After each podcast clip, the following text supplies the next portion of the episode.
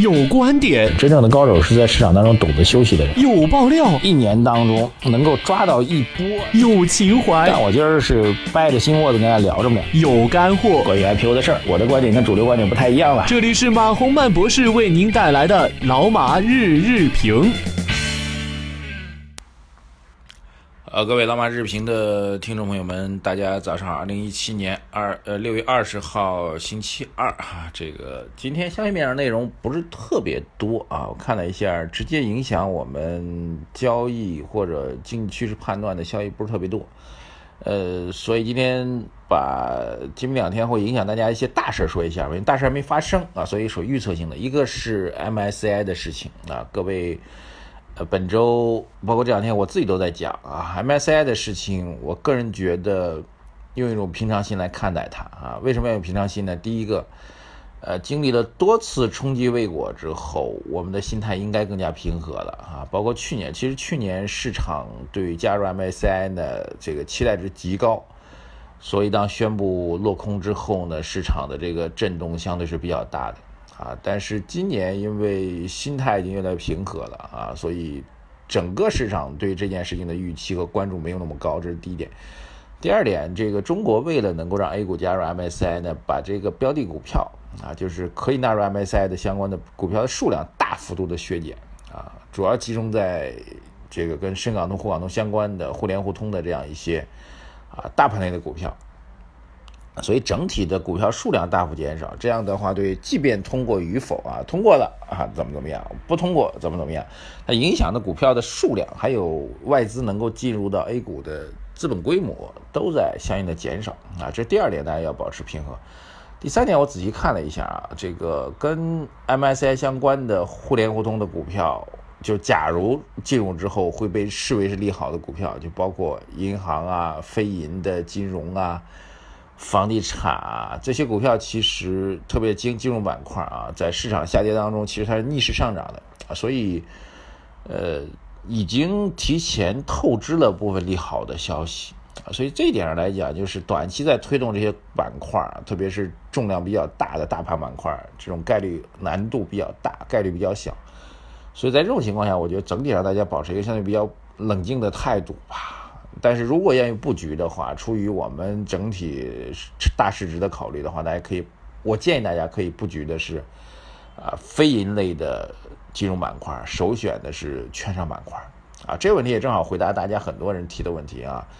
大家说，如果马博士你认为今年下半年的战略性投资机会已经开始出现，那么买什么样的板块和股票呢？我们个股当然是肯定不点的了。板块其实我们可以关注，一个是我们最近在。老马饭局节目当中一直在讲，啊，应该要关注的国企改革板块啊，当然国关注国企改革板块当中具体什么内容，我们在饭局节目当中是给我们会员独享的啊，这个就不在日评节目当中来公布了。另外一块就是如果有行情的话，那显然就是买券商了，券商永远是在出现大行情的大行情的时候，贝塔值是最高的，就是这个弹性系数最高的板块，来解决大家具体的一个问题。啊，这是一个事情，这两天就是明今天晚上就会出消息了啊，所以有人说这个对于中国股市来说又一次大考又来了啊，这个，但如果各位要做提前布局的话，可以去操作。其实昨天的市场当中，已经围绕这些板块有一些异动了啊，只是量能没有跟上，表明它只是一个阶段性的题材上的一个消息而已啊。但是如果愿意布局的话，我觉得还可以布局，因为它不只是今天晚上这个消息，更重要的是布局整个下半年的操作机会啊，非银。啊，国企改革等等等等，依然可以去布局啊。这是我们讲第一问。第二问题就是今天在上海啊，今天明天吧，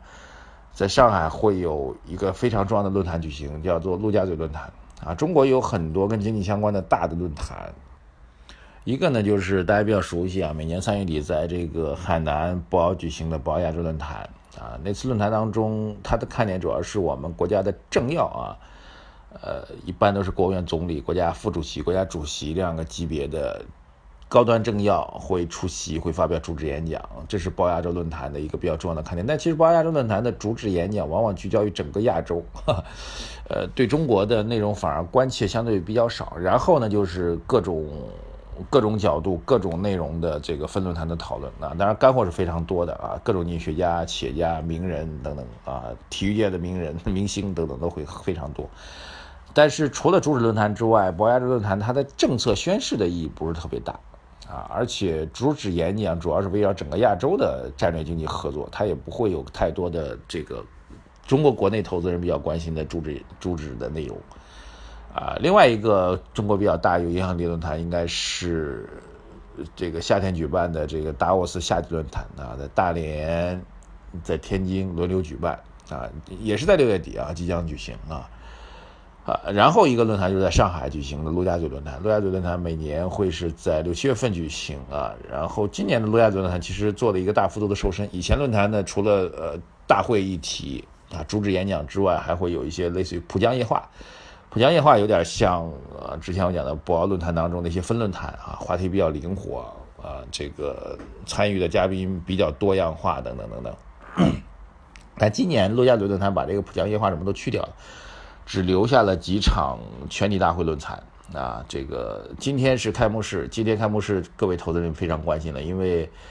呃，今天开幕式参与的主嘉宾就是周小川啊，央行行长，所以对于近一段时间，呃，这样来说，好像是周小川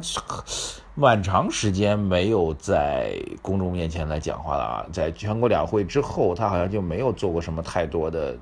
公开的一些发言了，所以。他的这个发言对我们去研判未来金融调控的思路、货币政策思路是还蛮重要的，而且周小川还是非常资深啊，这有点像什么？周小川有点像美国的这个美联储主席啊。美国美联储主席其实是美国总统没有办法去 去把他任命或者取消掉的，呃，他是一个比较相对独立的一个角色啊。美国的美联储主席还有美国的最高法院的院长，其实都相对于独立于这个美国的政治体制之外。当然，美国的最高法院院长更独立，对吧？呃，美联储主席也相对比较独立。一个主席可能他的任期，比如当年的格林斯潘，他任期远远比一个总统的时间任期要长得多，要几届总统，对不对？对应的是一个美联储主席。所以，总统理论上来讲，虽然可以撤换美联储主席，但是一般来说不大会轻易去做这样的事情，所以他也相对独立，对。呃，周小川因为做央行长时间很长的，所以他有一点点像美联储主席，就相对比较独立啊。我说的是独立性啊，所以对于整个中国宏观经济、货币政策的见看法，呃，很有可能会发表比较有趣儿的一些观点吧，有意义的观点。嗯，由此研判出一些有投资价值的一些内容，这是我们节目会密切关注的啊。我有可能会放到今天。呃，下午晚评的内容当中来给他做一个解读，因为今天上午开幕式我也会在现场，对，会聆听相关的报告，对，好吧，那今天就先聊到这里啊，这个该讲的干货，然后重点的方向都已经讲过了，然后总体上战略看多，好吧，呃，各位听了我们的内容，应该在我们微信公众号“财经马红漫”啊留言、点赞、转发一条龙，再次感谢各位，谢谢大家，再见。